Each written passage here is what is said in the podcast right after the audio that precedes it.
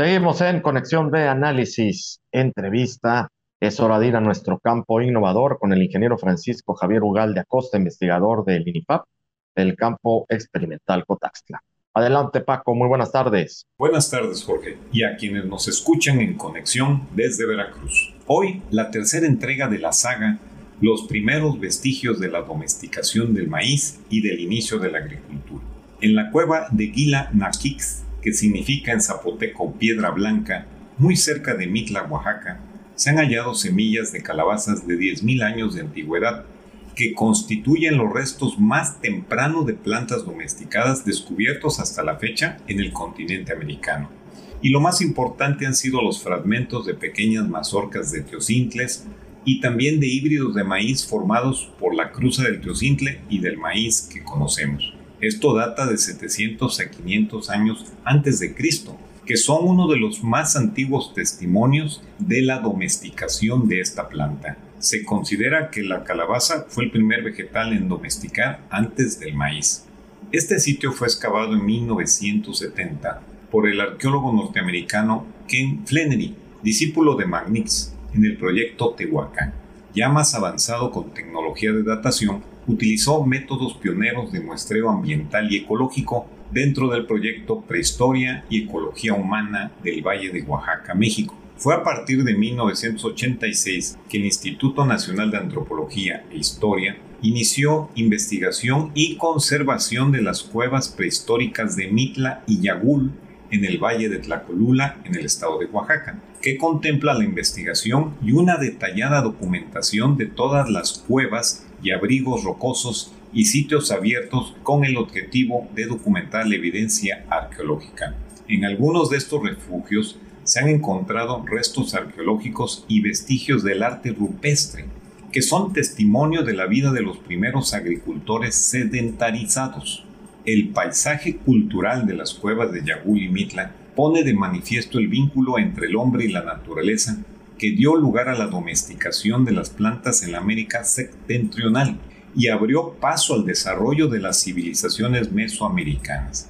Aquí se halla evidencia cultural pretérita en cuevas que delatan ocupación humana prehistórica, que representan los primeros esfuerzos por la domesticación de las plantas, del arte gráfico rupestre, así como el paso del desarrollo cultural de grupos cazadores-recolectores a sociedades complejas en la era dorada de Mesoamérica.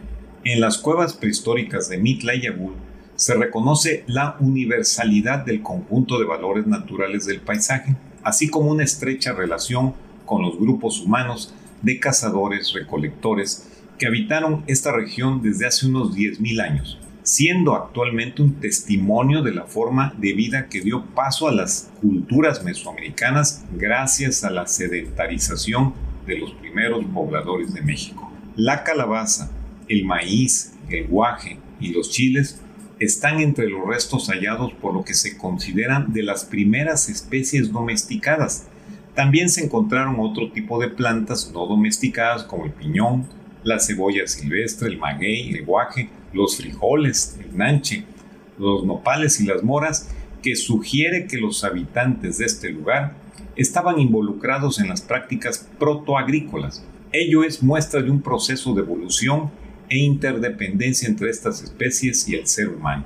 A la fecha, se han registrado más de 100 cuevas en los abrigos rocosos con un alto porcentaje de ocupación humana, porque en ellas se han encontrado evidencias de transición del nomadismo al sedentarismo.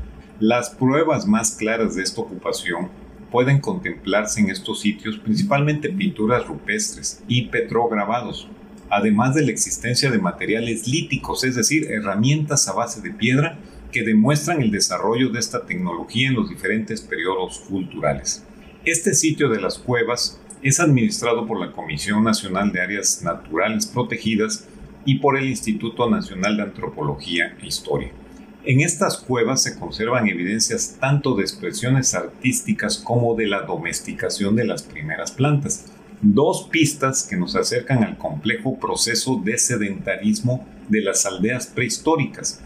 De este proceso de selección empírica del maíz a través de miles de generaciones, se lograron formar los actuales criollos de maíz que existen en Oaxaca y México. Jorge, actualmente es imposible encontrar poblaciones vivas de maíces teocintles en los sitios mencionados y esto se debe a las sequías, a la deforestación, al sobrepastoreo, cambio de uso del suelo y recolección excesiva.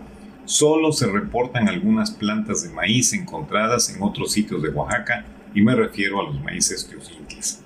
En este refugio de los primeros moradores de Mesoamérica, que abarca unas 5.000 hectáreas y que en el 2010 fue considerado por UNESCO como patrimonio cultural, como paisaje cultural, una categoría que agrupa todo lo que abra un camino a averiguar la evolución de la sociedad humana a lo largo de la historia. Son nuestros ancestros que iniciaron la domesticación de especies vegetales en un paraíso desértico que la naturaleza proporcionó a México. Buenas agrotardes. Muchas gracias al ingeniero Francisco Javier Ugalde Acosta, investigador del INIFAP del campo experimental Cotaxtla en nuestro campo innovador. Nos vamos al corte, volvemos.